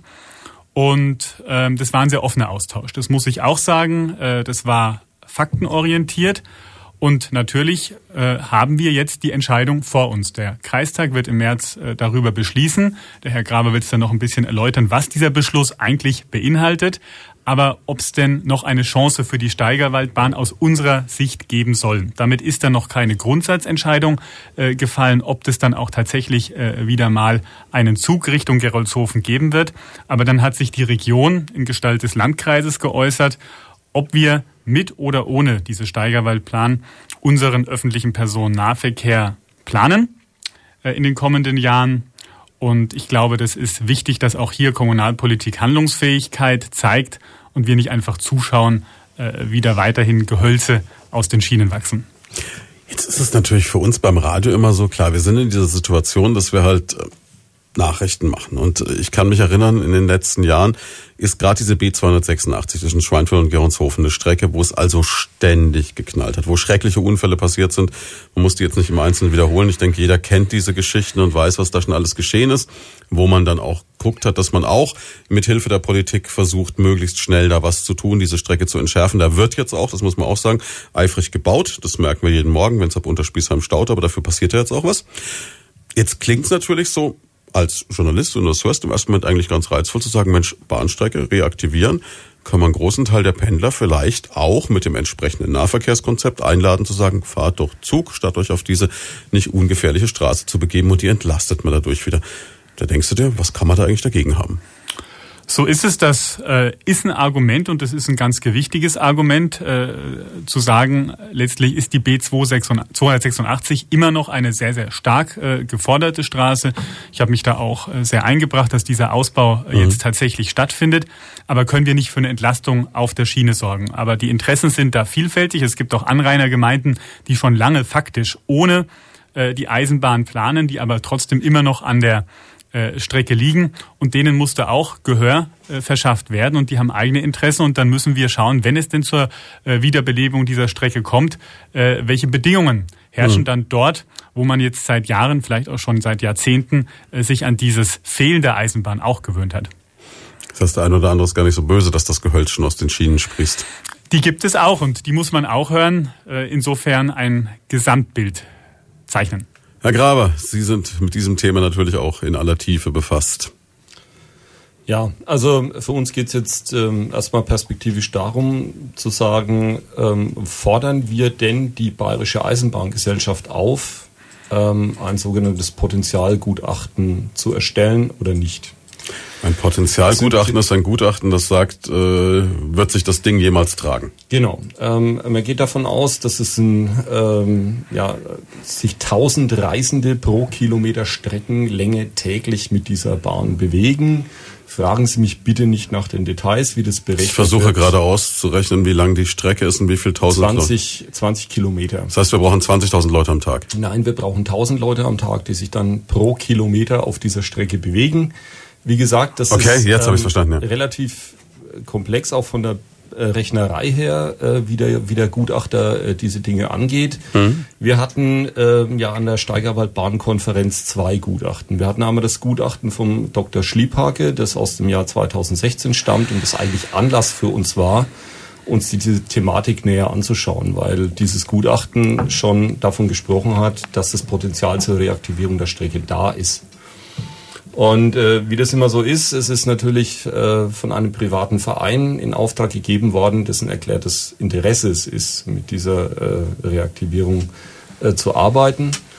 Wir haben gesagt, gut, wir wollen uns das selber mal anschauen, wie, äh, wie wir wie werten wir das für uns, äh, für unsere Belange jetzt als Aufgabenträger und haben eben ein, ein weiteres Gutachten in Auftrag gegeben dazu, das äh, auch zu ähnlichen Ergebnissen kommt, wenn ja. nicht ganz so optimistisch, aber zu ähnlichen Ergebnissen. Also diese 1000 Reisenden pro Kilometer Streckenlänge täglich, die werden auch von unserem Gutachten als Potenzial bestätigt. Nur sind diese beiden Gutachten jetzt schön und gut, aber letztlich muss die Bayerische Eisenbahngesellschaft, also diejenigen, die Aufgabenträger für den Schienenpersonennahverkehr sind, so wie wir das für den Bereich der Busse sind, mhm. muss auch zu diesem Ergebnis gelangen, dass es eben diese Potenziale gibt. Weil sonst haben wir nicht nur Geisterbusse vielleicht in manchen Ecken, sondern Geisterbahnen irgendwann. Haben wir auch Geisterbahnen, genau. Die haben wir zwar auf dem Volksfest immer, aber die hätten wir dann vielleicht auch da. Gut. Ähm, deswegen ähm, wird, er, wird wahrscheinlich zu entscheidend sein vom Kreistag. Also im Einzelnen haben wir diesen Beschluss jetzt auch noch nicht ausgearbeitet, aber wird wahrscheinlich zu beschließen sein, dass man die BEG um ein solches Potenzialgutachten bittet, mhm. um einfach zu sehen, sieht denn auch der Besteller, also derjenige, der dann letztendlich den Verkehr bezahlen muss, das genauso, dass es diese Potenziale gibt. Und dass, wenn das vorliegt, äh, kann man dann natürlich auch einen Schritt weitergehen. Ähm, mittelfristig äh, müssen wir es auch in unserem Mobilitätskonzept in der einen oder anderen Weise berücksichtigen. Ähm, das ist aber relativ einfach möglich, das haben wir schon geprüft. Aber das wird jetzt der nächste Schritt sein, eben, dass die BEG auch aufgefordert wird, diese Potenziale mal festzustellen. Und dann wird man sehen, wenn, was die sagen, gibt es diese Potenziale oder gibt es die nicht. Ja, und dann ist es ja auch so, wir haben es ja schon angesprochen, dass natürlich diese teilweise, Herr Töpper hat das so schön geschildert, das Gehölz ja schon aus den Schienen sprießt. Das heißt, da hat sich die letzten 30 Jahre nicht viel getan, so roundabout. Das kostet auch so ein bisschen was, das zu reaktivieren. Ne? Da wird es um viel Geld gehen, Geld, das irgendwo herkommen muss. Äh, momentan geht es den öffentlichen Haushalten gut. Klar ist aber auch, ob jetzt mittelbar oder direkt, äh, werden da viele Fragen nur in München zu beantworten sein äh, zu dieser Finanzierung. Und wir haben Beispiele von Reaktivierungen, die gelungen sind im Freistaat Bayern. Ähm, wichtig ist, dass wir am Ende dann, wenn es soweit kommen sollte, wenn der Kreistag, der 61 Mitglieder hat, das entsprechend mehrheitlich äh, beschließt, diese Aufforderung Richtung Bayerische Eisenbahngesellschaft, die ja zum Freistaat gehört, zu geben, dass sich dann auch Finanzierungsmöglichkeiten für die Reaktivierung der Strecke, äh, die dann schon einiges an Geld in Anspruch nehmen wird, finden. Situation für Sie sicherlich auch dass 61 Mitglieder natürlich 61 Meinungen haben und dass sie wahrscheinlich damit konfrontiert sind, dass der eine Bürgermeister, die eine Bürgermeisterin sagt, Mensch, meine Leute sagen lieber so und der andere so und sie stehen irgendwo da und hm. Gut, aber man kann es nie jedem recht machen und wichtig ist, dass wir zukunftsweisend äh, diskutieren und dann auch entscheiden. Äh, und ich bin sehr sicher, dass diese Steigerwald-Bahnkonferenz die Grundlage dafür gelegt hat, dass sich jeder informiert fühlen kann äh, und dass hier ein objektives Gesamtbild sich dann auch abzeichnet in der Diskussion und dann auch in der Entscheidung, wie auch immer sie dann ausfallen wird. Ist denn für Sie nach dieser Konferenz jetzt schon sowas wie eine Tendenz da, wo Sie sagen, in die Richtung geht's? Also ich glaube, dass wir uns schon fragen müssen, um es mal äh, zumindest äh, ein wenig anzudeuten, ist es jetzt die richtige Zeit, mhm. äh, um Schienen herauszureißen. Das bedeutet aber nicht, dass wir uns nicht gerade gegenwärtig noch sehr intensiv im Haus damit auseinandersetzen, wie die Lage bei den Anrainergemeinden ist. Äh, das muss man sehen und ich glaube, da haben wir momentan den richtigen Weg gefunden, um uns da alle Fakten zu besorgen. Und am Ende muss es eine politische Entscheidung geben, äh, vor, die sich dann, vor der sich dann kein Mitglied äh, des Kreistags, auch ich nicht scheuen wird. Wichtig ist mir nur, dass wir das Ganze nochmal mit den Fakten unterlegen, die wir auf der Steigerwald-Bahnkonferenz gesammelt haben und äh, deutlich machen, dass der Landkreis Schweinfurt insgesamt beim öffentlichen Personennahverkehr die Chancen vor den Gefahren sieht. Das ist mir wichtig. Als äh, Chance im ländlichen Raum ist der öffentliche Personennahverkehr immer zu nennen. Äh, weil wir hier tatsächlich Luft nach oben haben. Und das beschränkt sich im Übrigen nicht nur auf den Landkreis Schweinfurt. Und hier bin ich auch in einem, in einem sehr intensiven Austausch mit meiner Kollegin im Landkreis Kitzingen, die ja von diesem Schienenstrang auch betroffen ist. Äh, wir arbeiten da sachorientiert und auch parteiübergreifend sehr gut zusammen, worüber ich mich freue. Das ist auch keine Selbstverständlichkeit. Vielleicht ist eine Sorge, die man den Anwohnern auch nehmen kann und den Anrainern auch nehmen kann. Jetzt haben die vielleicht auch noch so dieses Bild vor Augen, wenn sie älter sind, wie es vor 30 Jahren war, wenn dann ein Zug durchgerauscht ist. Züge haben sich ja auch verändert, Geräusche haben sich verändert. Solche Sachen sind nicht mehr so wie früher, nehme ich an. Also wir werden sicherlich, ähm, es wird niemand mehr die alte Diesellok ausgraben, die es ja in dieser Form auch gar nicht mehr gibt. Äh, es gibt die Tendenz äh, geht dazu, dass auch die namhafte Hersteller aus diesem Dieselgeschäft aussteigen, weil der Diesel eben sehr in die Kritik gekommen ist, weil er eben Emissionen verursacht, weil er sehr viel Lärm verursacht. Ähm, neuere Entwicklungen gehen hin zu Hybridzügen, also das heißt zu Zügen, die äh, Diesel elektrisch fahren, also die an Orten den Diesel einschalten, e-, wo es eben nicht so problematisch ist, nicht in den Ortschaften oder die gar Wasserstoff elektrisch fahren. Also das sind Dinge, äh, die wird man sicherlich mit berücksichtigen müssen. Wie soll denn die Technik sein? Das ist aber auch was, was die Bayerische Eisenbahngesellschaft dann äh, käme es denn dazu in ihren Ausschreibungen zu berücksichtigen hat. Mhm. Ähm, Und da kann man dann sicherlich sagen, ja, also niemand wird die Zeit auf äh, die alten Silberlinge zurücktreten, die quietschend und, und Lärm emittierend irgendwie durch die Ortschaften gerumpelt sind. Das äh, wird so nicht mehr sein. Aber was ich jetzt erlebt habe, um dann das Thema Steigerwaldbahn noch abzuschließen, ist, dass es die Leute schon wirklich bewegt. Also ich habe erlebt, dass ich Veranstaltungen moderieren durfte zum Thema der Frage der Landesgartenschau hier in Schweinfurt. Und dann haben die Leute geschafft, das wirklich mit dem Thema Steigerwaldbahn zu verknüpfen, was eine Leistung ist, muss man ganz ehrlich sagen. Und ähm, ich denke, dass die Bürger da unheimlich gerne irgendwie ein Mitspracherecht haben wollen. Werden Sie das bekommen oder haben Sie das? Also Sie hatten äh, gerade in diesem Format der Steigerwaldbahnkonferenz tatsächlich die Möglichkeit, mhm. sich einzubringen. Wir haben auch äh, orientiert an dem Fernsehformat hart aber fair heißt, äh, dafür gesorgt, dass die Bürgerinnen und Bürger, die in großer Zahl bei uns auch äh, im Sitzungssaal anwesend waren, ihre Fragen äh, anbringen konnten. Äh, wir haben alle Repräsentanten, die ja von den Bürgerinnen und Bürgern gewählt wurden, eingeladen, äh, sprich insbesondere Bürgermeisterinnen und Bürgermeister. Also das ist jetzt letztlich so vorbereitet, wie es noch niemals der Fall gewesen mhm. ist. Äh, will jetzt hier nicht zu viel Eigenlob betreiben, aber ich sage es nochmal, wir hatten schon zwei Beschlussfassungen weit vor meiner Zeit im Kreistag, wo man dann halt letztlich, was auch vertretbar ist, gesagt hat, Beschlussvorlage, äh, wir sind der Meinung, diese Strecke hat keine Zukunft. Das haben wir diesmal ganz bewusst anders gemacht. Und nochmal, ich, ich freue mich über jedwede Diskussion, äh, die so intensiv bei den Bürgerinnen und Bürgern geführt wird, weil ich damit natürlich schon die Hoffnung auch verbinde, äh, dass das dann jeder in seinem privaten Umfeld, in seinen Mobilitätsentscheidungen auch berücksichtigt, welches Angebot dann vorgehalten wird. Und dann sind wir wieder beim, Akzept beim Akzeptanzthema. Insofern glaube ich schon, dass äh, wir jetzt einen neuen Maßstab gefunden haben, was Partizipation anlangt. Also das ist auch der ganz klare Appell, nicht nur zu sagen, es wäre schön, wenn sich die Busfahrpläne ändern und dann wieder ins Auto zu steigen und zu sagen, aber ich selber fahre dann doch lieber mit dem eigenen Mercedes als mit dem großen. Ne? So habe ich das gemeint. Wir machen eine ganz kurze Pause und dann sind wir auch schon in Richtung letzter Runde.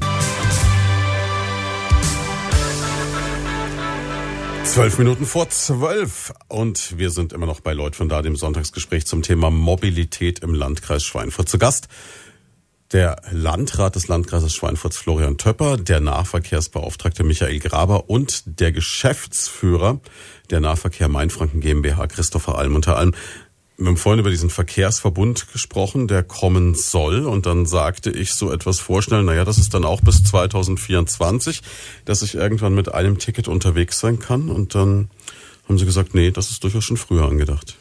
Ja, das ist richtig. Also unser Ziel ist es zum 1. August 2022 umzusetzen. Ähm, der August ist deswegen gewählt, da danach im Prinzip immer ein neues Schuljahr beginnt mhm. und man diese ganzen Schülerströme leichter abwickeln kann. Ansonsten gibt es immer nur noch einen Alternativtermin. Das ist der erste erste eines Jahres, äh, wo man solche größeren Projekte starten kann. Man muss ja alle möglichen Fahrscheindrucker und ähnliche Sachen umrüsten. Also man ist hier schon im Prinzip mehr oder weniger an zwei Termine innerhalb eines Jahres gebunden, wo das überhaupt starten kann. Das aber ein ziemlich sportliches Ziel 2022. Ist ein ziemlich sportliches Ziel, das stimmt, aber ähm, es ist momentan so, dass wir uns innerhalb unseres vorgegebenen Zeitplans befinden und es auch noch durchaus realistisch ist. Klar gibt es manchmal externe Effekte, auf die man nicht einwirken kann, die das verzögern könnten, aber wir sind da noch guter Dinge, dass wir das bis dahin schaffen. Wenn uns jetzt jemand ein bisschen später eingeschaltet hat, vielleicht das nochmal erklären, dieses Verkehrskonzept, das dann 2022 kommen würde, was bedeutet das wirklich für den einzelnen Bürger? In kurzen Worten.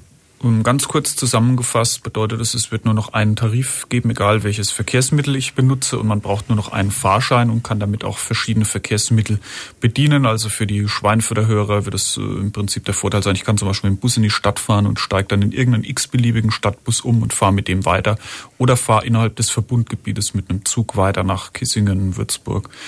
Ja, das vereinfacht ähm, die Benutzung des ÖPNVs wird auch zu Recht auch von der Wirtschaft immer als ein Standortfaktor gesehen, der wirklich wichtig ist für die Region. Ein Verkehrsverbund hat natürlich auch ein ganz anderes Mitspracherecht und Auftreten nach außen hin. Also das ist ein Ziel, das ja auch bayernweit verfolgt wird und die Verkehrsverbünde dort nehmen noch immer mehr zu. Das ist ein wichtiges Projekt, das wir auch wirklich schaffen müssen die nächsten Jahre. Also konkret heißt es jetzt so für mich als, als aus Würzburg stammender gedacht, ich könnte dann in Schweinfurt am Rossmarkt in Bus steigen, zum Bahnhof fahren, von da nach Würzburg fahren und dort in die Straßenbahn in die Innenstadt und brauche ein mhm. Ticket. Genau, ja.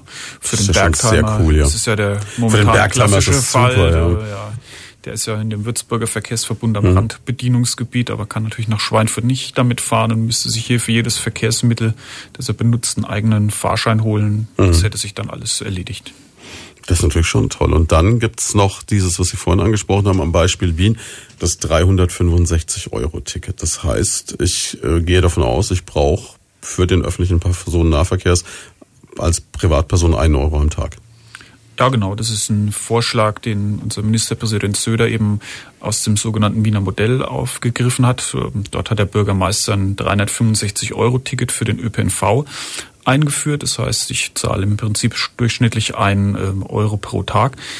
Allerdings wurde das dort auch begleitet von eben Maßnahmen wie Parkraummanagement, sodass mhm. da die Preise für die Parkhäuser erhöht wurden, was natürlich den ÖPNV auch wieder attraktiver das heißt. macht, aber den Bürger, der natürlich äh, gerne Auto fährt, sehr schmerzt.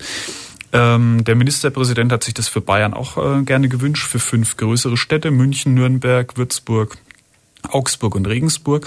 Und überlegt eben, ob man das dort einführen kann prinzipiell ist natürlich sehr gut, ähm, wenn man ÖPNV fördert und auch eine Kundenbindung schafft und auch über längere Tickets, also sagen wir mal Monats- oder Jahresabos. Die Idee grundsätzlich ist natürlich ganz gut. Es wäre natürlich sehr wünschenswert, wenn man hier keine Ungleichbehandlung schafft zwischen, sagen wir, städtischen Bürgern oder Bürgern in Zentren und Bürgern außerhalb. Ähm, das wäre ganz gut, wenn man, sage ich mal, eine Maßnahme eher macht, die alle betreffen. Also bei uns im Landkreis ist sowas auch, denke ich mal, vorstellbar.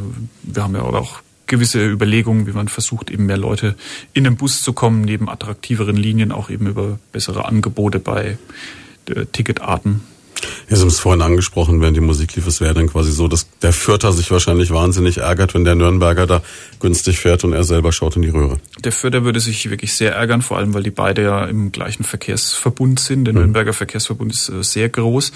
Das heißt, der Nürnberger Bürger könnte dann für einen Euro am Tag bis nach äh, in Zukunft Gronach fahren oder bei uns auch nach Kitzingen, während der Fürther Bürger halt äh, wahrscheinlich das Doppelte locker bezahlen muss.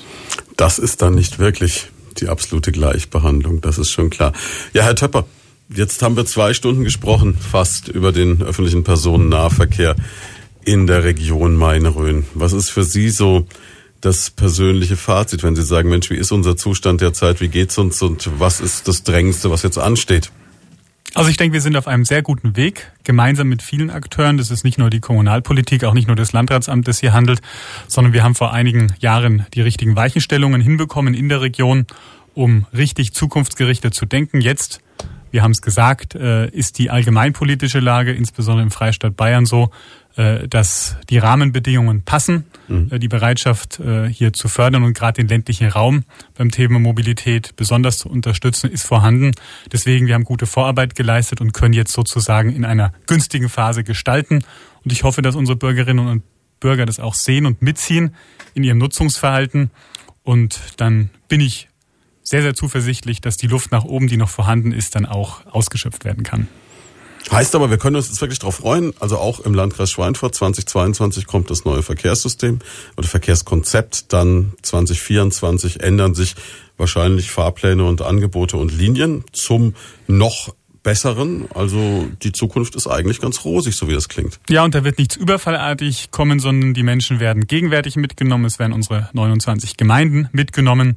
Äh, und dann wird es Verbesserungen geben, die dann hoffentlich auch genutzt werden das ist ihnen dann echt das Anliegen, ne? dass, dass, ja, das die Leute auch, ja, dass, ja, dass ja. die Leute auch wirklich dann das auch nutzen und auch mal sagen, Mensch, ich setze mich auch mal in den Bus oder in den Zug und ähm, guck nicht nur und sag, äh, nice to have, aber ich benutze das nicht.